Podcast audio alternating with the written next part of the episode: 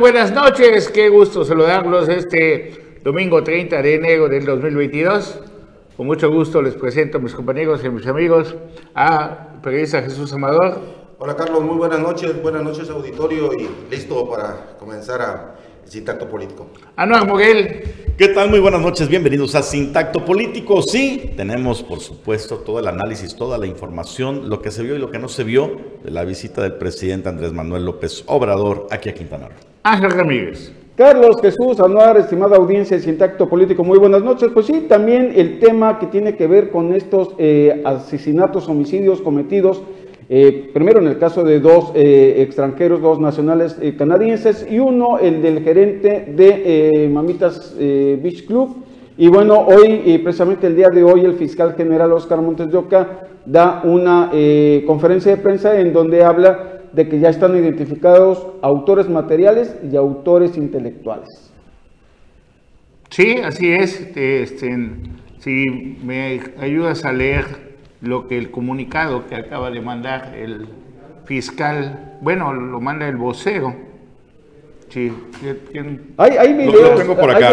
también. Ah, eh, lo tengo por acá. Dice, la Fiscalía General del Estado de Quintana Roo informa que en colaboración y cooperación con el Grupo de Coordinación para la Construcción de la Paz y Seguridad en el Estado, muy largo y rimbombante el nombre, ¿no?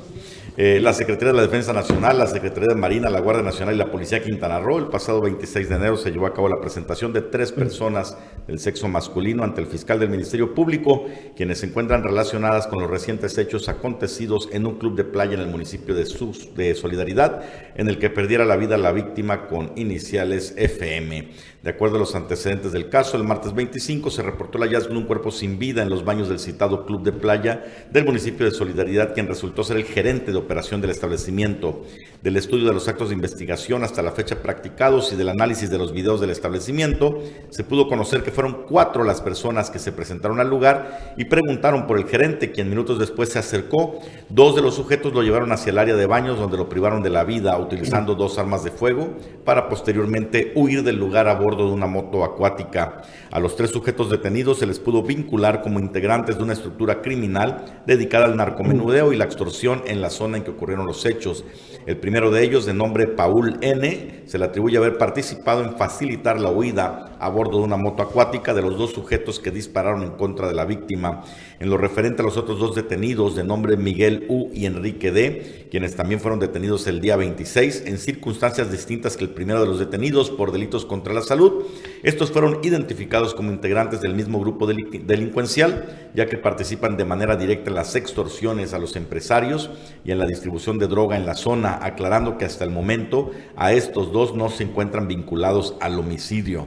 De acuerdo a la información esencial y eficaz obtenida en las entrevistas de los tres detenidos, se logró conocer la identidad de los cuatro autores materiales del homicidio y la identidad de dos de los principales líderes de este grupo criminal, de nombres Andrés alias el Avispón o el Henry, y Ana, alias Doña Mari, quienes son señalados como los autores que ordenaron el homicidio de la víctima FM. Y bueno, pues ya lo demás son detalles.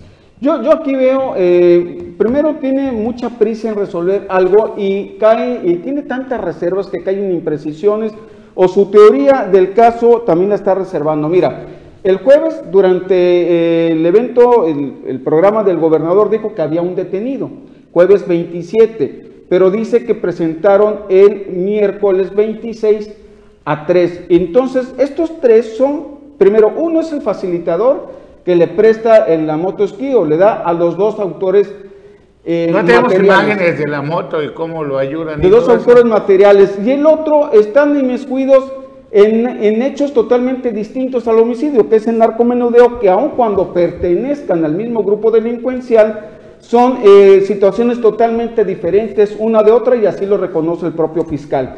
Entonces habla de que Estos llegan, van a quedar libres prácticamente. Ajá, llegan a ver, pero nada más, nada más te voy a aclarar una cosa. Sí.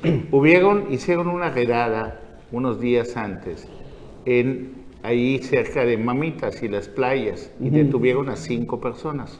Correcto. O sea, la policía hizo una redada. Esas personas que detuvieron y todo, hay posibilidades de que conozcan pues, quiénes son los jefes y porque no podrías vender drogas si no tuvieras un patrón o si no tuvieras permiso de la gente que gobierna esa zona y hablo de, la mafia, ¿no? De la mafia del poder, no hablo de, las autoridades municipales.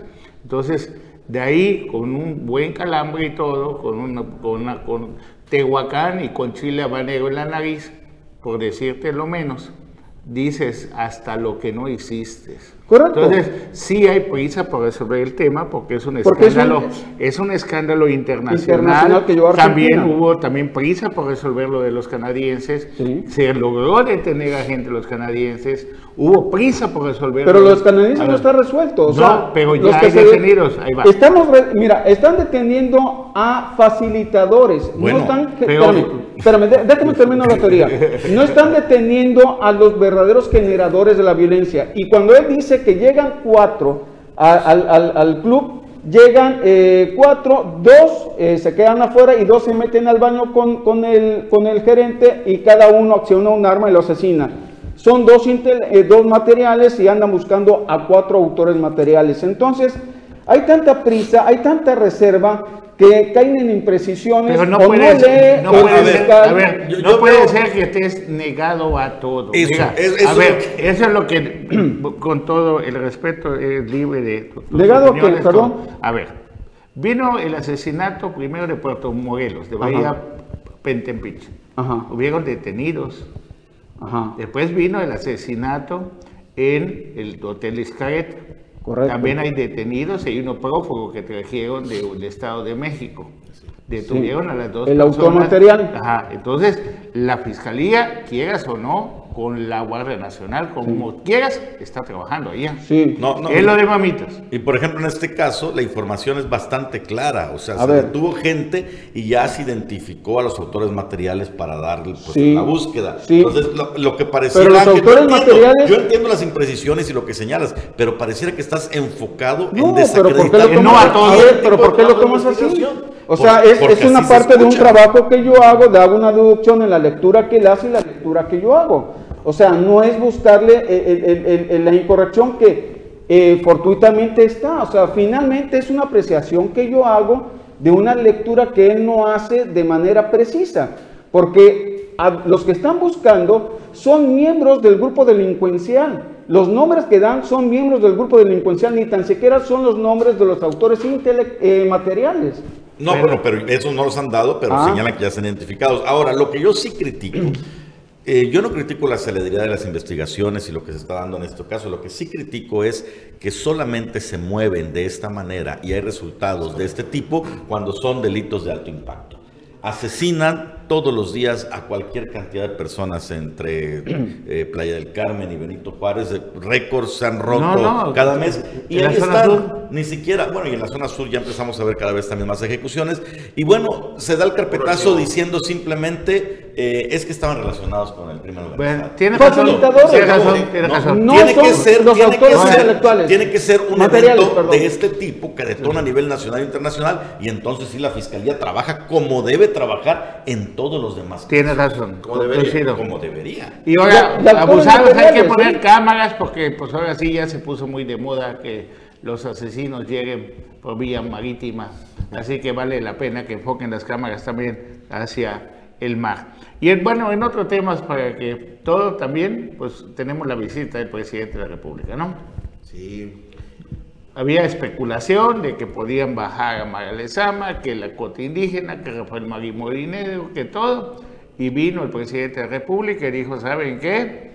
Ahí van 10 mil millones de pesos de inversión para Quintana Roo, tanto para Tulum como para Cancún. El puente, dice usted, más de 4 mil millones de pesos sin que se cobre el peaje, que fue lo que se quejó el senador José Luis Pech, que era un negocio particular que querían que lo financie el gobierno. ¿Se acuerdan de eso? 6 mil millones de pesos solo para Cancún. Entonces vino el presidente y le dijo, pues nuestra, la candidata de Morena es Mara Lezano. Hay un detalle en este tipo de rumorología que se da durante el evento. Bueno, ya sabes que hay una política de fotografías de repente, o ese periodismo, o ese análisis de fotografía, y que dijeron, ¿cómo mandar a Mara Lezama atrás en, en, la en la presentación. Eso no tiene nada que ver. También hay otras fotos donde Vamos está a ver lo que dijo. de Mara Lezama. Vamos a ver lo que dijo el presidente. Si te parece bien, por favor, lo tenemos. En el caso de Cancún, estas obras urbanas, el mejorar el acceso al aeropuerto, la avenida Luis Donaldo Colosio, que se llena de baches, esto nos lo planteó la presidenta municipal, María Elena Lezama Espinosa,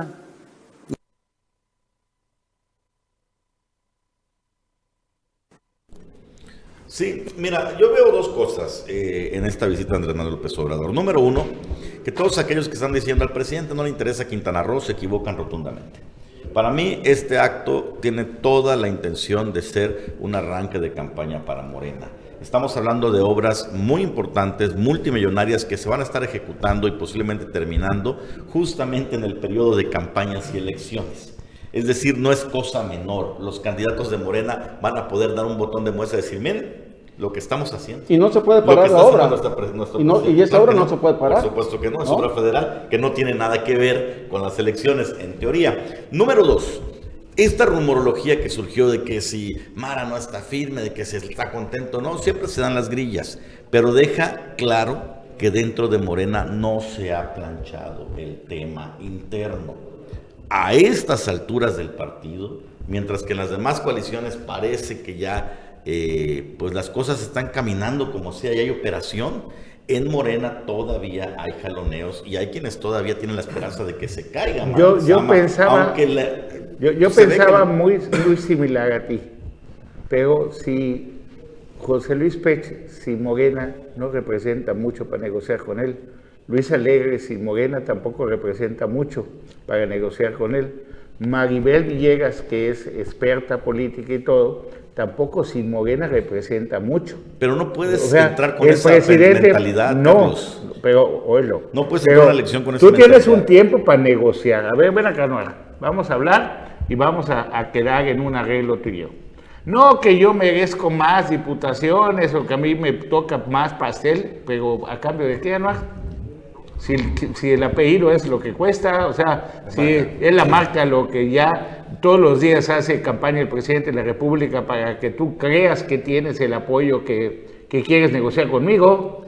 Sí, Llega un momento en que no acepto, ah, bueno, pues sabes qué, haz tu ladito, te rodeo, te doy vuelta, negocio con tus operadores y, van a tener ahí que nos vemos, no, y van a tener que ¿Ah? aceptar, y van a Yo tener creo que el comentario de dos es acertado, pero en estos momentos eh, la única que falta por negociar, o al menos eso eh, lo han dejado, es la senadora Maribel.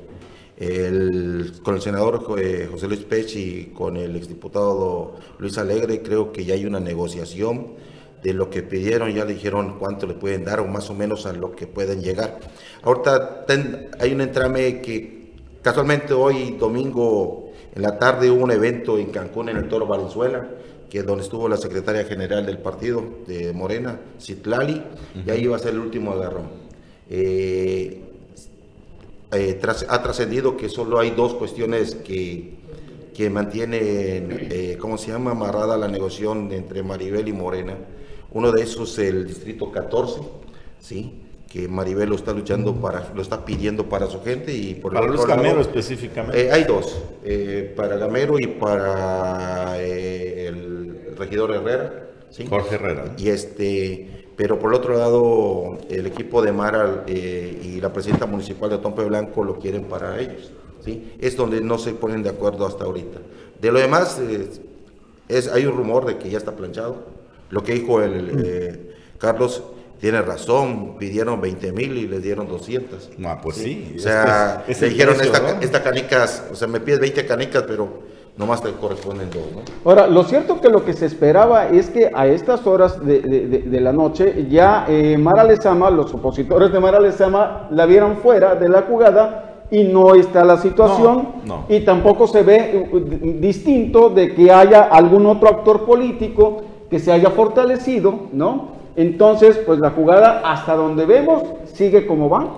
En estos momentos incluso pensar en, sustituir a Mara Lezama como virtual candidata ya le pegaría más a Morena. O sea, yo la veo pues ya más cerca, más firme que Tuve oportunidad de platicar con el, secretario general de Comunicación y Difusión Política, se llama Antonio. Hernández, Hernández, Diego Hernández. Lo, entrevistamos y él ya fuera de cámaras y todo me dijo, oiga, ya, ya no va a cambiar nuestra candidata es Mara No lo puedo declarar porque estaríamos violando la ley, pero es la candidata de Morena. Y es que es, un hecho, así se ve, como Laura Fernández ya es candidata del PAN. Y, y aquí, nos, y aquí nos estamos confundiendo. Bueno, ya nos está mandando Dafne un corte. Vamos al corte, regresamos.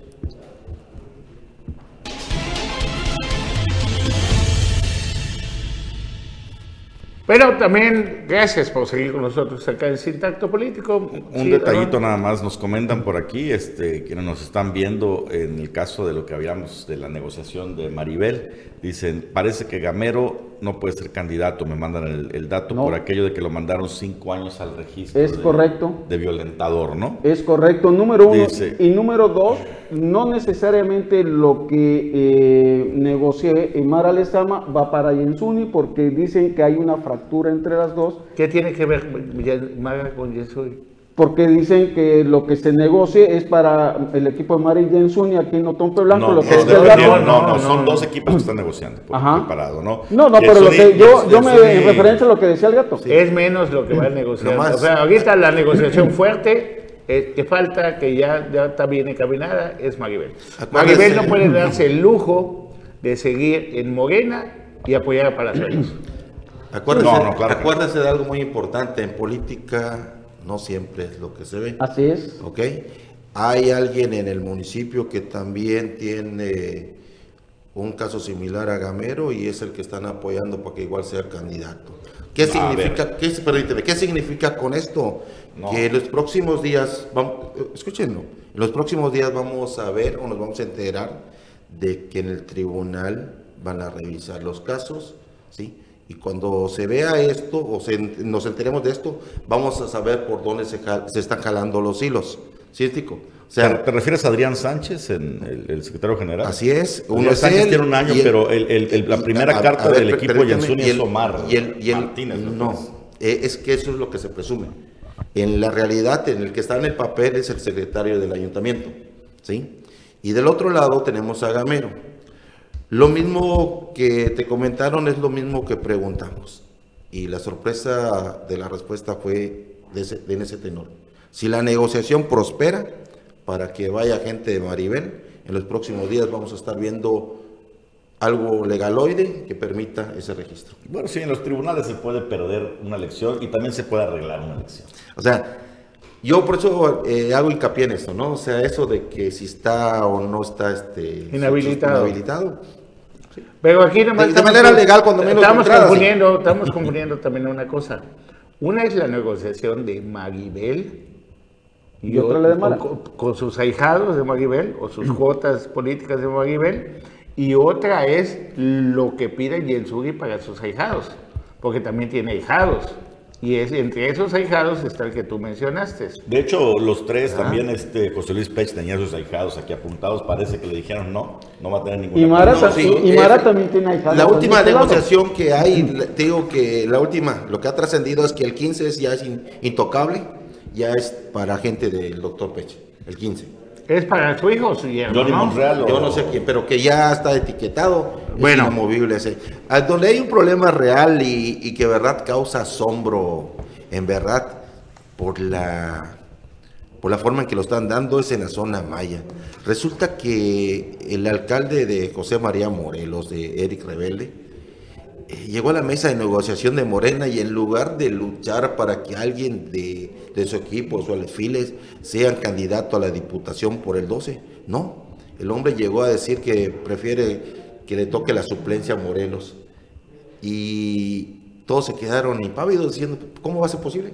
Pues, y todos dijeron, sí, el hombre quiere esto porque no quiere tener ningún adversario fuerte para sus reelecciones dentro del qué visión del líder. Pero acá hay otra situación más, más irónica. Lo mismo sucede en, en Carrillo Puerto, la presidenta municipal tampoco quiere. Pues entonces nadie quiere. A eso voy, o sea, ninguno de los dos equipos quiere fortalecer y tener su candidato a diputado, porque los dos están tratando de, de, comenzar a trabajar su reelección desde ahorita. O sea, ¿qué significa? Que ellos no están en el proyecto de Morena, ellos están labrando su propio proyecto. ¿sí? Ese es el, gran problema que traen ahorita. Bueno, y finalmente hay algún vivo Lo que, pasa es que patearon, al, terrible o al rebelde Eric Borges Yam y el operador político de Mara Lezama y de Morena, ¿quién crees que es ahí José María Morelos? Wow. Pedro Pérez. ¿Mm? Ese es el operador político de Mara Lezama y creo que también es Felipe Carrillo Puerto. a ver viene de perder la que Pedro Pérez sale, sea el operador de Mara y que a la vez sea el operador de Laura porque es capaz. ¿eh? Sí. sí, claro. Manda Sofía de un lado y el otro. Bueno, hoy, hoy se escribieron de, de PRI, se escribió en solidaridad, creo que por el Distrito 9, nuestro compañero, bueno, sí es mi amigo, Cecilio Puc, vamos a verlo. 9, me, parece que es el distrito 9. Vamos a verlo, por favor. 9 es el que comprende con Tulum. a ver. Cecilio Puc Sansores se registró como precandidato del Partido Revolucionario Institucional PRI para contender por el Distrito 9, acompañado de destacados priistas del distrito. El actual regidor de Solidaridad entregó su carpeta y documentos a la Comisión de Procesos Internos. Puc Sansores, nacido en Playa del Carmen, es abogado de carrera y presidente del comité directivo del PRI en Solidaridad. Agradeció ante los presentes y con su acuse de registro en mano, dijo que el PRI recuperará sus espacios. Agradeció al Comité Ejecutivo Nacional, a Candy Ayuso, presidenta del Comité Estatal, y al secretario Pedro Flota por el respaldo ya que por muchos años se había pedido la oportunidad de participar. Cecilio Puc dijo que el PRI es la institución que sabe gobernar y que el PRI salta al terreno del juego con caras nuevas, con gente que se identifica con las causas sociales. Para Notivisión, Leonardo Hernández. Y otro que también se inscribió para como aspirante a diputado, ¿quién cree? Javier Cetina González, conocido como Javicho. Virtual precandidato. ¿Ah? Precandidato. Es precandidato. Son precandidatos, pero se habla de que es la virtual carta del PRI en Cozumel y aguas. Es socio Mayito, ¿no? En el ah, transporte, algo. No sé si sea socio en Mayito. No tengo esa información. Pero parece que te echo limón. Cada vez que tengo Mayito algo. ¿De estás parece? Pero acá, parece que, te, que a unos tíos le echan limón. Así, pero, pero, es, que pareciera, que, pareciera que yo estoy dentro de las empresas de un familiar mío. No tengo información. Pero yo dije la más Mayito y tú brincoteaste. O sea. Bueno, el hecho es que Javicho, Javier Cetina, eh, pues se perfila como el candidato a la diputación allá en Cozumel. El rival que tendría enfrente por parte de la coalición de Morena se llama Renan Sánchez Tajonar. El que es secretario, general de Juanita Alonso. De Juanita Alonso. y, que fue, y que fue cercano, casi hijo putativo de Gustavo Miranda. Bueno, estuvo en el equipo de Gustavo Miranda. Es su amigo. Es su amigo, aunque tienen proyectos distintos. Pero bueno, ahí va a ser el encontronazo. Javicho de arraigo, Renan Sánchez no tiene arraigo, pero trae la fuerza de la marca y trae la fuerza del billete y ahí, de las Ahí el 11 va a estar peleado. va, a estar, muy, peleado. Ah, y se habla de que podría subirse Perlatún. ¿eh? Sí, pero también este. ¿Por cuál, PT? Pues donde le den chance. No, PT está en la coalición de Morena y ya no tiene. ¿El más en dónde? Pues ahí está el más. no, el, más el más están buscando un doctor. que es muy bueno, ¿eh? que es eh, en Morena, un doctor que va por más. Y el chavo, el señor trae un poco de power. y el otro, el otro, el otro más, el otro candidato viable allá es un comunicador por Movimiento Ciudadano. Eh, igual un, joven, no, no recuerdo su nombre, nomás vi que se, que se registró, pero también está picando piedra. Pero ahorita te doy los nombres. ahorita nuestro amigo Luciano. Ciudadano, nuestro amigo, ahí va, va, va, nuestro amigo Luciano, ¿sí? Eh, acá publicó la lista de los del movimiento ciudadano. Vamos a verlo, por favor, para que me ayuden a leer. A ver. No, pero esta es, eh, bueno, esta es la información que le, le envié aquí a cabina, no sé si es la misma. Esta es la lista de pluris de Movimiento Ciudadano. ¿Todos esos son pluris? No, no, son precandidatos. Precandidato. Acuérdate que tienes que poner una listota, aunque realmente son el primero. ¿De qué, distrito, quieren saber? Pero, pero mira los nombres. Ahorita, vamos a los pluris. Pero, pero mira los nombres. El número uno, Carlos Cardín Pérez. Ya sí lo conoces, ¿verdad? Sí. Bueno. Presidente municipal de Cancún. El número dos, Lidia C. Rojas Fabro. El número tres, Víctor Manuel Zapata Valles. Pero aquí está lo interesante. Una vez más, hablamos de que Movimiento Ciudadano es un partido que está pues con posibilidades de meterse en la pelea con una figura como Palazuelos y pasan estas cosas que no son ilegales, pero insisto, parecieran inmorales. Carlos Cardín Pérez va a ser, dicen, el coordinador de campaña de Roberto Palazuelos. Y es papá, pon la, la foto por favor, donde sale ahí con su, con su hijo. Es papá de un personaje que hemos hablado aquí, de Moisés Cardín, coordinador del Imovecro aquí en Bacalar, quien a su vez es novio de la líder estatal del partido Movimiento Ciudadano. el que le renta la casa. El que le renta la casa eh, de, para las oficinas de, la sede del partido. Entonces, el número uno de la pluri es el suegro y el, y el número dos la nuera, ¿no? Todo en familia bueno, yo creo que como bien ciudadano lo que esperábamos, creo la mayoría de los quintanarroenses es alguien joven, ¿no? Pensamos que lo de Villatoro ya había quedado atrás, que metía la nuera, al yerno, a toda la familia. Eh, eh, usan, más, usan, los partidos. ¿Pueden regresar nada más la imagen de los nombres o ahí aparece un nombre también interesante?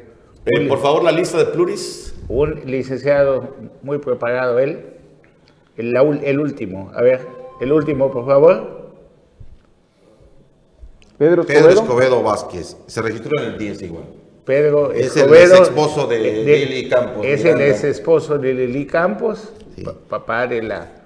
parte fundamental de la señorita, la directora del DIF. Así es, parte fundamental del equipo financiero que trajo a Carlos Joaquín a la gobernatura. Y es una persona muy preparada también. Y el tercero, pues Víctor Zapata Vales, ¿no? Que fue... Creo eh, que ese debió haber merecido la uno, ¿no? Al final de cuentas. no sé si va a buscar también una de mayoría, ¿eh? No sé No, no, está, no, no aparece. Aquí la tengo lista. Sí, pues bueno. la lista no la y, con, decir. y con una buena votación impulsada por Palazuelos, una de esas, tanto el suegro como la nuera... Muy difícil, muy difícil. Muy, difícil. Son 10 pero, pero, sí puede ser, ¿eh? Muy difícil, muy difícil. Eh, lo que causa un poco de, interrogación o levantó ámpula es que en la lista de, los precandidatos, ahorita que la registraron en Movimiento Ciudadano, es que no aparecen los nombres de ninguno de los aceptados en el tercer distrito. Aparece en el uno José Enrique Torres May y Joselina Ávila Correa. No sé si lo recuerdan al panista. Claro, en el esposo de la exalcaldesa, así es. ex esposo de la alcaldesa del PAN, eh, Trinidad García. En el 2 únicamente a Marco Basilio Vázquez, en el cuarto a Juan Carlos Muñoz Cáceres, Heriberto Silera Medrano, en el quinto a Miguel Ángel Romo Orozco, Juan Carlos Duame González y a Olimama Torres Buy. En el sexto a Fernando Eduardo eh, Fernández y José Luis Acosta. En el, en el séptimo a Anet Lorena Rubalcaba. En el ocho a María del Carmen Joaquín Hernández. Piedra Galil Salas, Salas, perdón, César Augusto Contreras. En el 9 a Rubí Daniela Montalvo Espinosa y Elvira María. En el 10 a Leonides Giovanni Villanueva Trejo, Alfonso Alfaro y a Pedro Escobedo Vázquez. En el 11 a Rolando José Carlos Medina Valdés y Minerva Guadalupe López Mendoza López. En el 12 a Teófila Lamilla y a Mayusa González Cahuich. En el 13 a José Elviro Chi, Jorge Fidel Alcocer, Isaura Gutiérrez, Luis Monroy y Verónica Vega.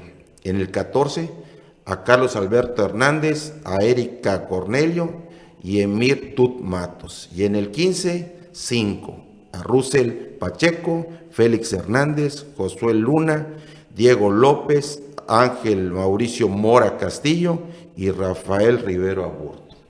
Esos son los que pasaron el primer corte. ¿Ya tenemos quiénes van a ser los candidatos del PAN-PRD? No, todavía. Todavía. Vamos al corte, regresamos.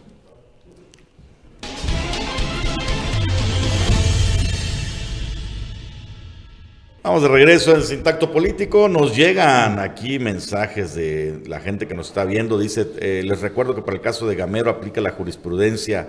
Si Yanix va de candidato, Gamero puede agarrarse de allí. Yanix que está por lo mismo de Gamero y si aplica para Yanix, aplicará para Luis Gamero. Podría ser, como hemos señalado. Finalmente dicen los abogados, que no tenemos ninguno ahorita aquí en la mesa, hay, muchos abogados, eh, periodistas, que pues las leyes están para, no para romperse, pero sí para torcerse.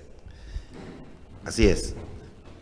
¿Qué va? Pues bueno, en, más, eh, en más información política, estaremos viendo eh, en los próximos días los registros de el PAN PRD y las definiciones dentro de Morena, que insisto, me parece que serán muy importantes para el tema de fortalecer la candidatura de, de Mara Lezama o quien resulte finalmente candidato. Digo esto porque en estos momentos no hay todavía un papelito, ¿no? Aquí lo que hay que ver y el sentir en lo político es que ¿quién más va a necesitar a sus candidatos? ¿Los necesita más la alianza eh, Guinda? lo necesita más el PRI, lo necesita más eh, la Alianza PAN-PRD. No, lo necesitan todos los rivales de Morena. a, eso voy, a eso voy. ¿Por qué? Eh, si mal no recuerdo, y ustedes no me van a mentir y tampoco el auditorio, ¿sí?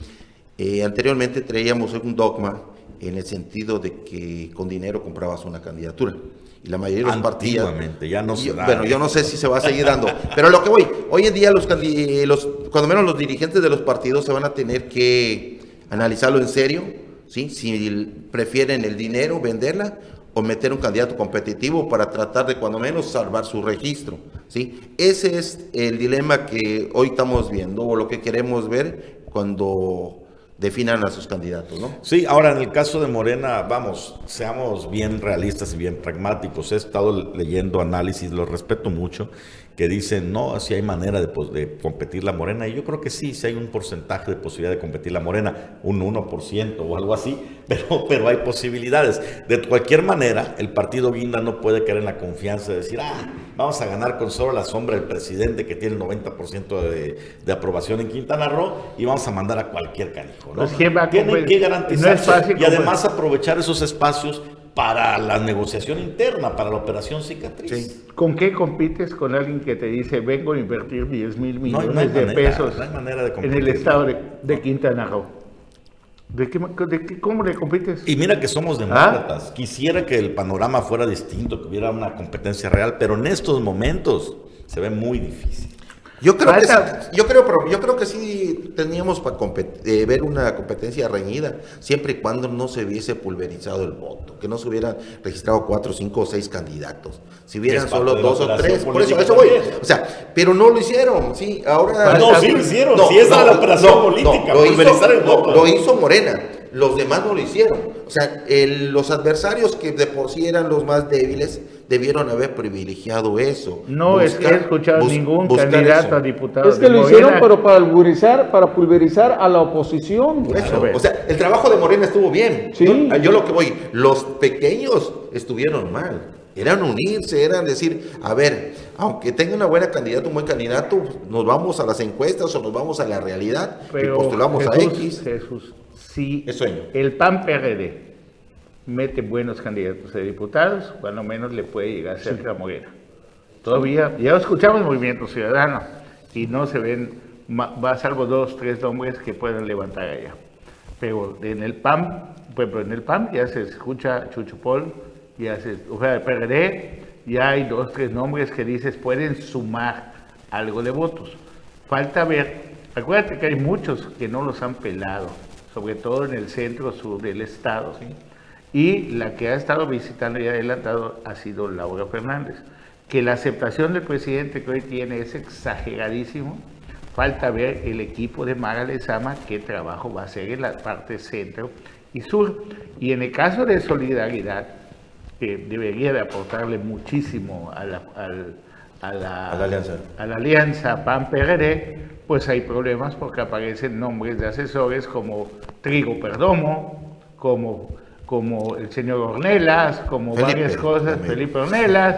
Entonces, son gente que no ha dado resultados, ni cuando estuvo de asesor del gobierno del Estado, ni de vocero del gobierno del Estado. no dieron resultados en Tulum, y mientras permiten que se refugien en todo eso que le hizo tanto daño a Víctor Mastá, y él se dejó también y entró en corrupción y todo, que se vayan a refugiar a Solidaridad, y eso le está partiendo el alma a un poquito más de 100 días de gobierno de solidaridad. El problema de Lili en la cuestión política y de manera directa o particular en la cuestión de, la candidatura a, diputados es que traen un conflicto de intereses tanto para el PAN-PRD con ella.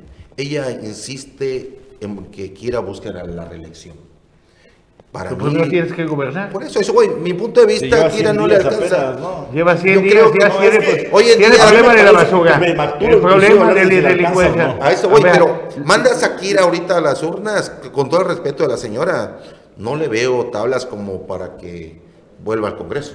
O sea, el propio, bueno, Kira fue suplente. Sí. Y, a mí me pareciera que estando allá eh, como diputada, pues me ha dado ahí la sorpresa en algunas posturas mídela como candidata, ¿no? Ahora, de, de, Kira a Daniel Méndez, pues no sé, ¿no? Porque es el otro que suena para... Pues no solo eso. No, no, Daniel Méndez es alguien que le ha hecho demasiado daño a su solidaridad. Ha sido el hijo putativo y de, Juan de la Luz. Su padrino político es Juan de la Luz.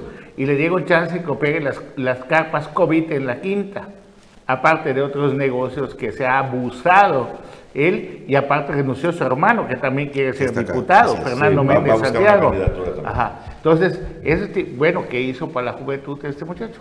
Nada. Por eso. O sea, solamente daño, le ha hecho daño. ¿Y, por, qué, por, qué, lo vuelven millonario? Solamente porque se prestó a hacer, su, a hacer como una pinta de competencia precandidato junto con Carlos Joaquín para que ah, Carlos Joaquín pudiera hacer campaña. La realidad es porque. Y le pagaron bien. Eh, la realidad es porque son eh, gente de toda la confianza de Juan de la Luz. Y que estuvieron en la campaña. pero, pero fíjate que, el que Daniel Méndez Santiago y Juan y. Y Kiga, pues es mejor Kiga. Definitivamente. Pues Cuando menos es de la confianza de Lili y no, de la confianza de, Juan de la Luz. Ahora, Felipe Ornelas, identificado mucho con el señor Juan de la Luz, ese le está haciendo muchísimo daño a, Lili. Y si Lili se deja manejar por ese tipo, por las imposiciones, pues Carlos Joaquín se va a ir en poquitos meses y ella se va a quedar a enfrentarse con un monstruo de mil cabezas que es solidaridad. ¿Ah? Yo y es un lugar que recolecta 2.500 millones de pesos al año. Ahora, pero además de eso, a hablar, vamos a futurear. Comentabas, eh, Jesús, que ella ya está pensando en la reelección, aunque lleva 100 días gobernando. Yo me pregunto... No, pero está busca, eh, Kira está buscando la reelección. Kira. Ah, Kira. Bueno, pero es que ella no se puede hablar de reelección porque ella es suplente. Sí, sí ella sí puede. O sea, por eso sí puede, claro. que competir. sería la primera vez que por eso, Pero si, con, con la popularidad que se arrastra, no creo que le beneficie mucho al proyecto de Laura Fernández. Pero a ver, ¿a quién ves allá? Es que debe haber alguien más. O sea, debes. Yo, yo Daniel y Kira me quedo con Kira. Pero bueno, es que estamos viendo solo esos dos. Yo creo que deben tener mucha gente más. O sea, porque cualquiera de esos dos difícilmente van a contribuir al proyecto de Laura Fernández. ¿eh? Al menos en cuestión de votos. Pues fíjate que tenían pues, En lo económico quizás sí. Pues fíjate que tenían mucha fe en solidaridad y en Isla Mujeres, que es gobernado también por el PAN de Yo creo que Isla Mujeres le podría aportar más a Laura Fernández que el mismo Solidaridad, a cómo están las cosas. Así es. Porque es operación cucaracha, ¿no? Cuando le echas baigón a las cucarachas, se van a esconder a otro lado para que no les llegue. Le echaron baigón al ganar marciano allá a todas esas cucarachas que estaban allá haciendo daño en Tulum. Y se, fueron. a Lo mismo que se refugiaron.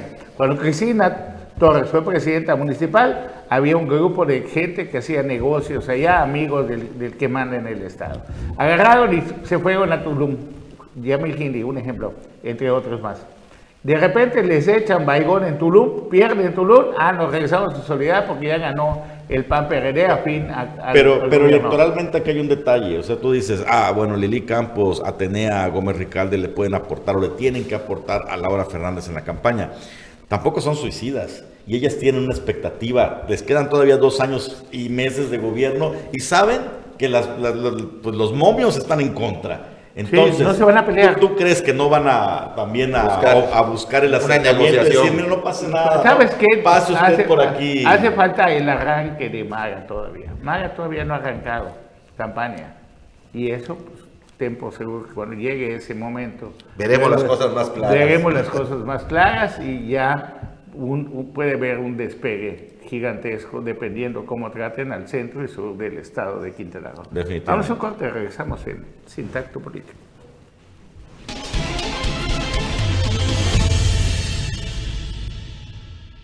Bueno, no, disculpa que te vuelva a preguntar. Ningún no te a molestar, por favor, ustedes con todo respeto y todo. ¿Y tu paisano, Nibardo? Eh, dicen que va a estar en el MAS, lo cual me parece a mí una cuestión surrealista. Porque el partido más fue el que le gana la presidencia municipal. Emir eh, le agarró una campaña eh, a la ofensiva, es decir, a darle a, a, Nibardo y fue exitosa la campaña, le ganó a pesar de que Nibardo le invirtió en estructura y en cuánta cosa. Y ahora al ver que no hay más partidos, no hay más boletos, pues están en negociaciones con Cecilia Loría para ser el candidato del MAS y pues ya no veo yo a Emir Bellos alzando la mano allá en Cantovilquín. O sea, es algo que solo se vería en México, man. insisto, la política no es lo que se ve. En verdad, esto que, esto que estamos viendo con Ibardo, te lo juro que. No, pero hay que ese día que me lo comentó. hay que, tener un poquito de memoria. Ese día que me lo comentaron, le dije, no, es imposible. Me dice, sí, gato. Es imposible esto que vamos a ver. Créeme que si yo tuviera la lana en Ibardo, la cuestión... Los evangelistas. Eh, no, no, no, déjate eh, el arrastre o lo poco o mucho que traiga. No, eh, la cuestión, el, capital económico y las ganas de competir. Todo el pescado que ya regaló.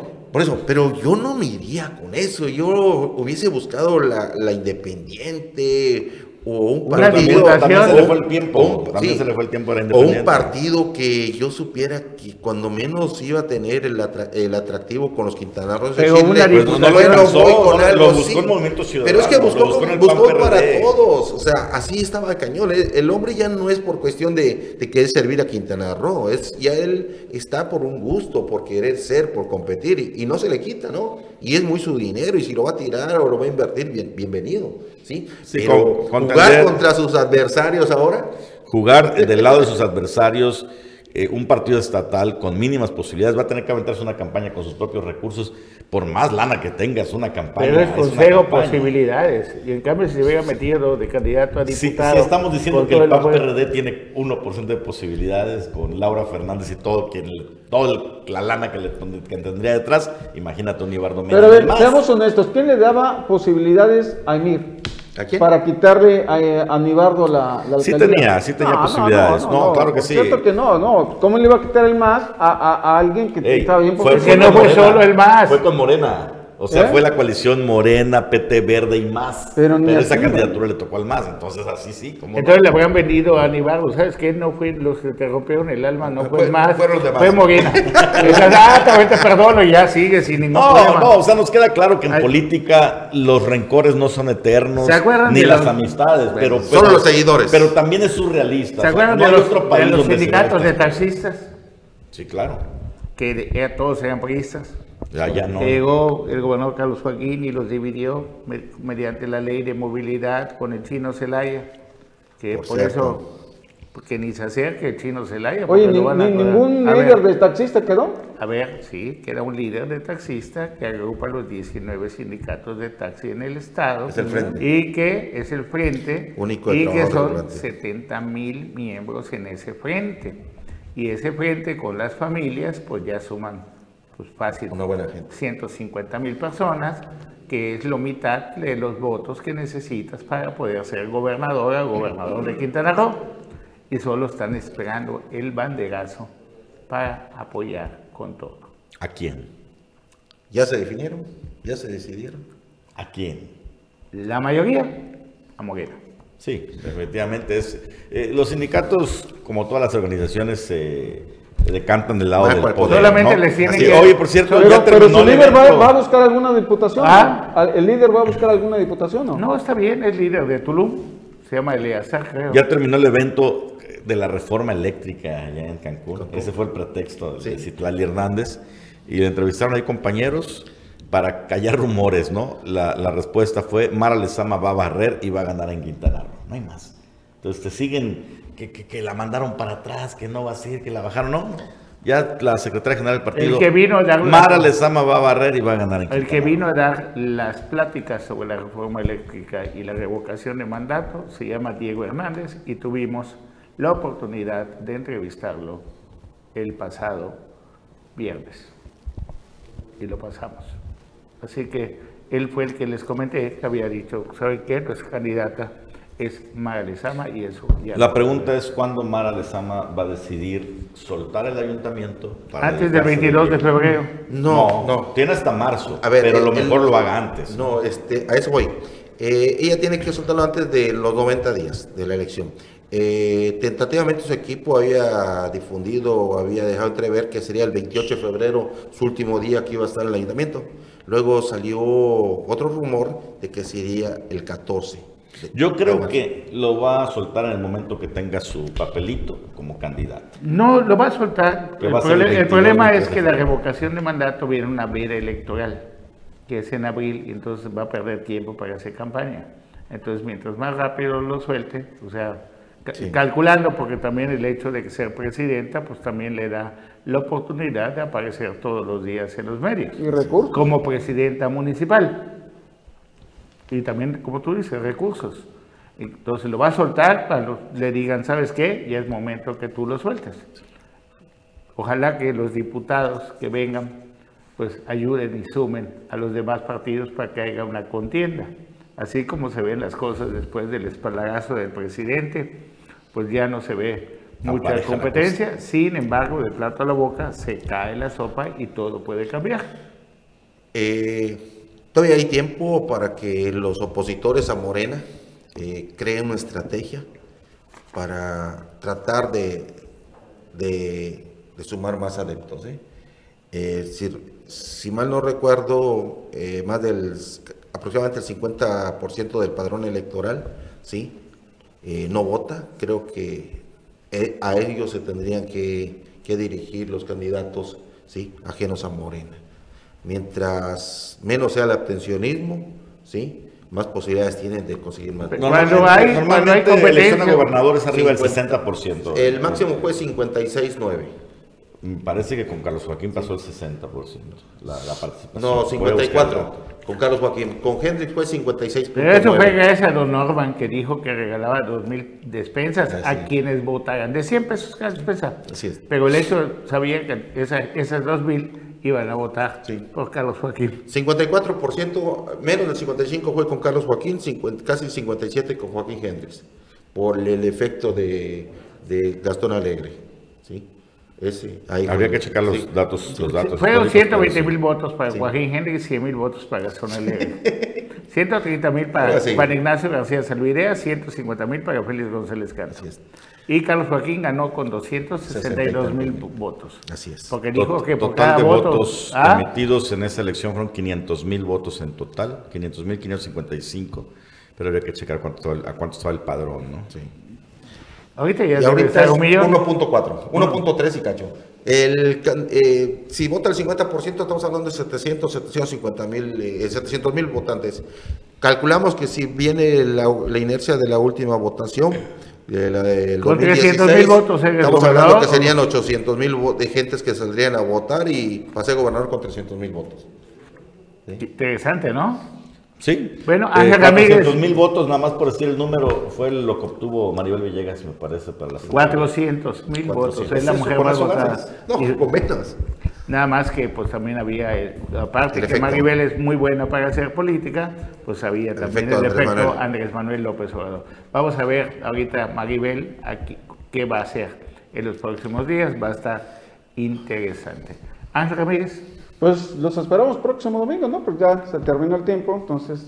Ah, no, Miguel. Hasta la próxima. vas a mandar saludos a Holbosch, ¿no?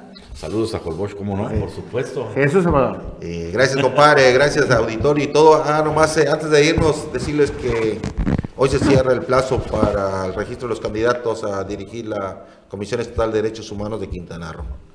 ¿Quiénes ya se inscribieron? Hay varios, vamos a ver qué viene. Mañana vamos a saberlo. La caja de Pandora debe estar muy buena para mañana. Bueno, pues muchísimas gracias a todos los que ven Sin Tacto Político este domingo en vivo y a todo color. Le mando un saludo a nuestro director general, don Carlos Toledo Cardunel, por toda su confianza y a la señora Aira Torres Vaca. Muy buenas noches.